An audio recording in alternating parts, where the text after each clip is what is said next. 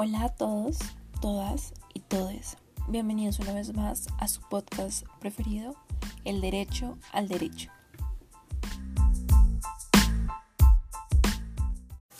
El día de hoy trataremos un tema bastante interesante, lleno de historia, de datos curiosos, de injusticias sociales.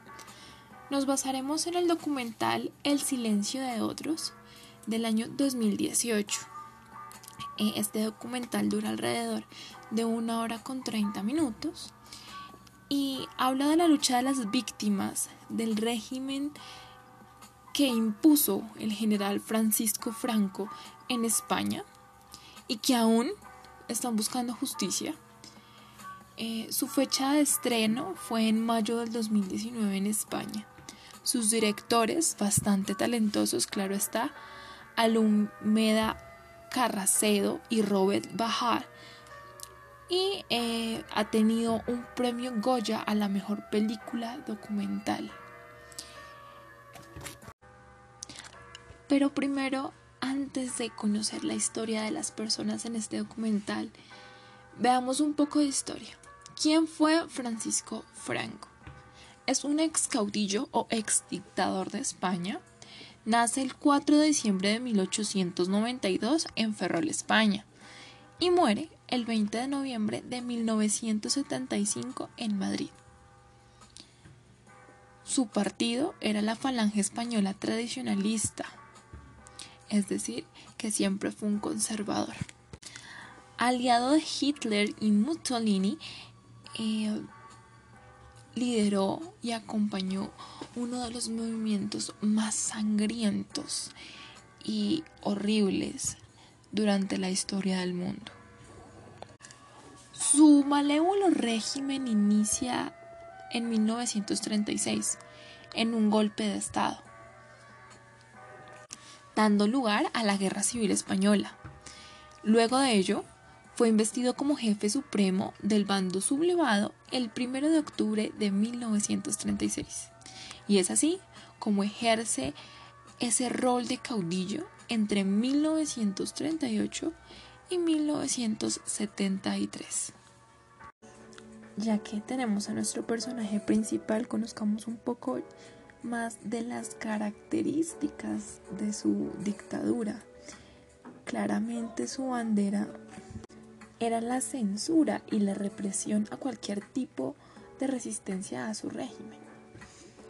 Bueno, lo primero es que esto fue un régimen franquista y tuvo como unas etapas. Entonces, la primera se da en 1939 hasta el 42 más o menos, que es ese apoyo al nazismo alemán y al fascismo italiano se da el fin de la guerra civil, la victoria de Franco y en el 42 se da la aprobación de la ley constitutiva de las Cortes con el fin pues de institucionalizar el régimen. Más o menos en la década del 50, por allá en el año 53, eh, se da un concordado con el Vaticano y unos pactos específicos con los Estados Unidos. En el 59 se realiza un plan de estabilización puesto que el crecimiento económico empieza a tambalear y es un conjunto de medidas para estabilizar y liberar la economía española, abrirla y ampliarla al exterior.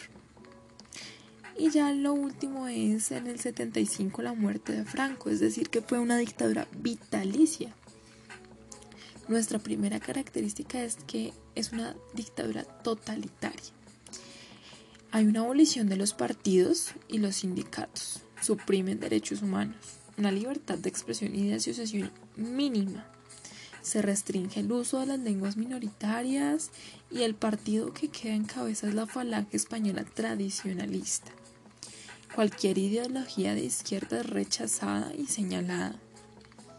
Otro de um, eh, otra característica, es el nacionalismo católico o nacional catolicismo.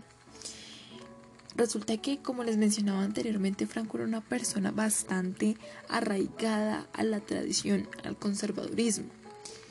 Y fue así que la iglesia y el Estado se vuelven a vincular y esto se impone en cada uno de los colegios y partes de la educación, mejor dicho, el catolicismo vuelve como en la Inquisición a ser parte vitalicia del pueblo. Era como el águila de la bandera literalmente. Un fanatismo terrible, quien no estuviese de acuerdo pues estaba en contra del Estado. Y ya por último pues cabe aclarar que Franco fue un fascista español. Era una ideología completamente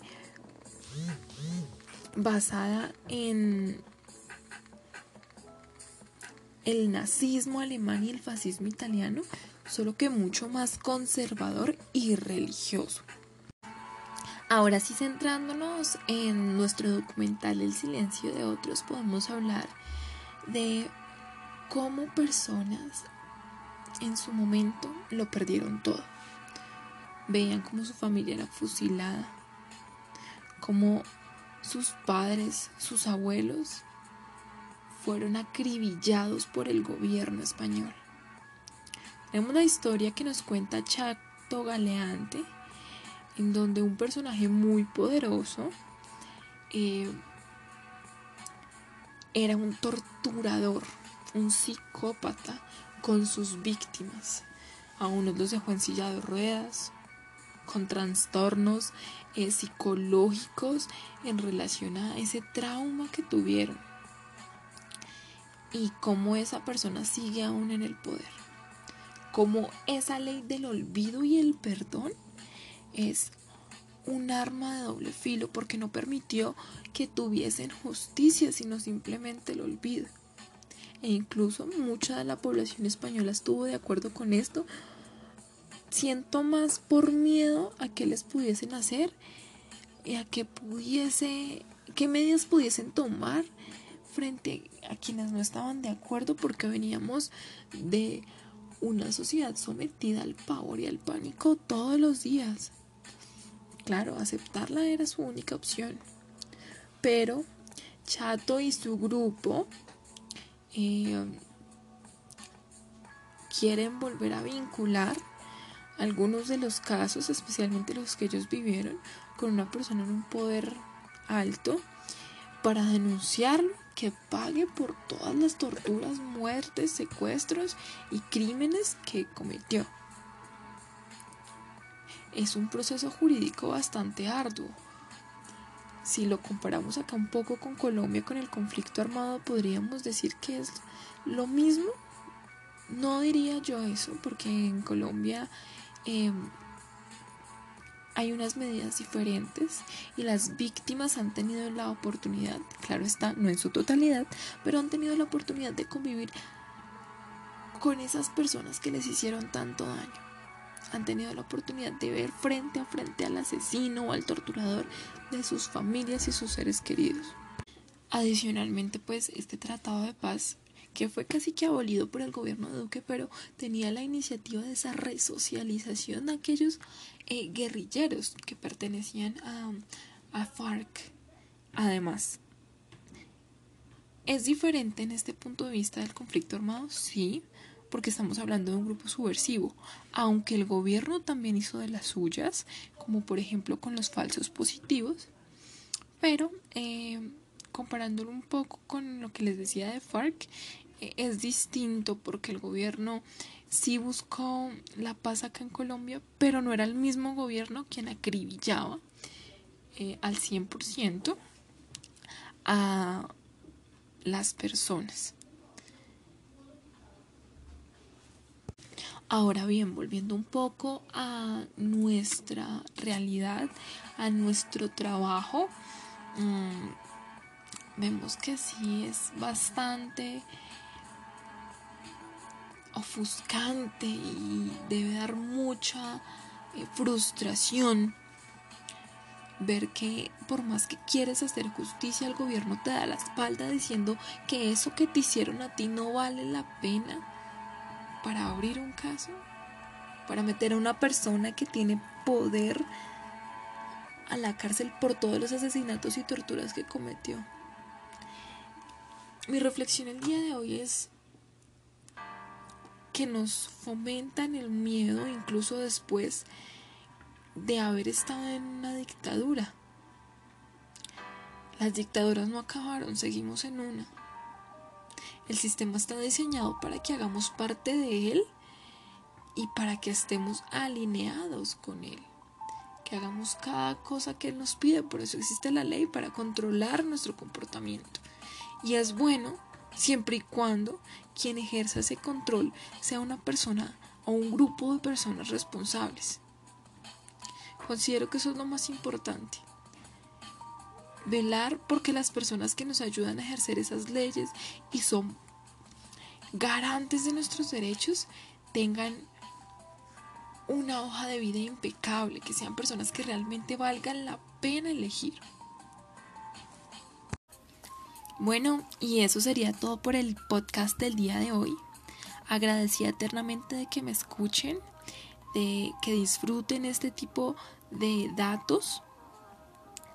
Em, espero verlos en una próxima ocasión. Bueno, leerlos y que me escuchen en una próxima ocasión.